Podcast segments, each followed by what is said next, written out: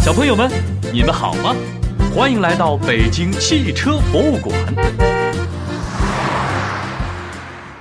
如今呢，出门乘出租车已经成为我们日常生活中一件非常平常的事。你注意过没有呢？快下车的时候，司机师傅会按下个按钮，旁边的小屏幕就会显示你要付的车费。车费的多少是按行驶的路程来确定的。不仅是出租车，普通汽车上也都有里程表，可以记录汽车行驶的路程远近。那你觉得古代的马车有没有记录路程距离的仪器呢？马车上有没有可能也装上一个里程表呢？哎，你还别说，还真有。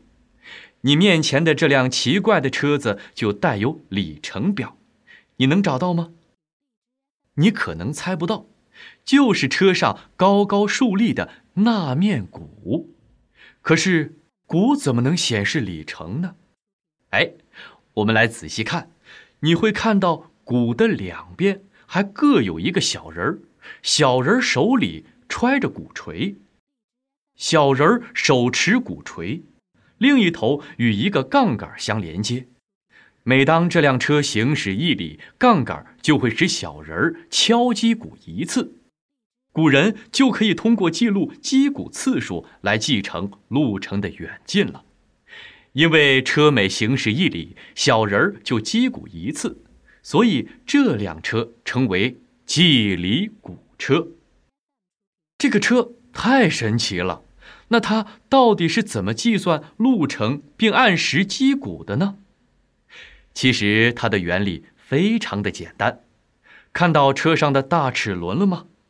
其实车的内部还有很多的齿轮组合，齿轮运动的时候有个规律，当大齿轮带动小齿轮的时候，小齿轮会转得飞快；小齿轮带动大齿轮的时候呢，大齿轮就会转得很慢。齿轮大小相差越大。这个效果就会越明显。眼前这辆计里鼓车运用的也是这样的原理，车轮带动齿轮，齿轮按照规则组起来，让车子每经过一里，最终可以带动一个齿轮旋转一周。齿轮再来控制你刚才看到的那个杠杆，击鼓一次。这说起来简单。实际上，齿轮的组合还是非常复杂的，需要经过严格的数学计算。如果想让这辆车准确的记录行驶的里程，也不是一件容易的事。除了要精密之外，还要路况好，因为齿轮是轮子带动的，如果轮子不能正常的转动，就会导致记录不准确。我们来想想看，哈。在什么情况下轮子会转动不正常呢？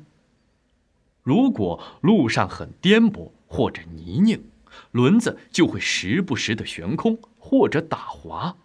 在这样的情况下，那这辆车就不能准确的记录了。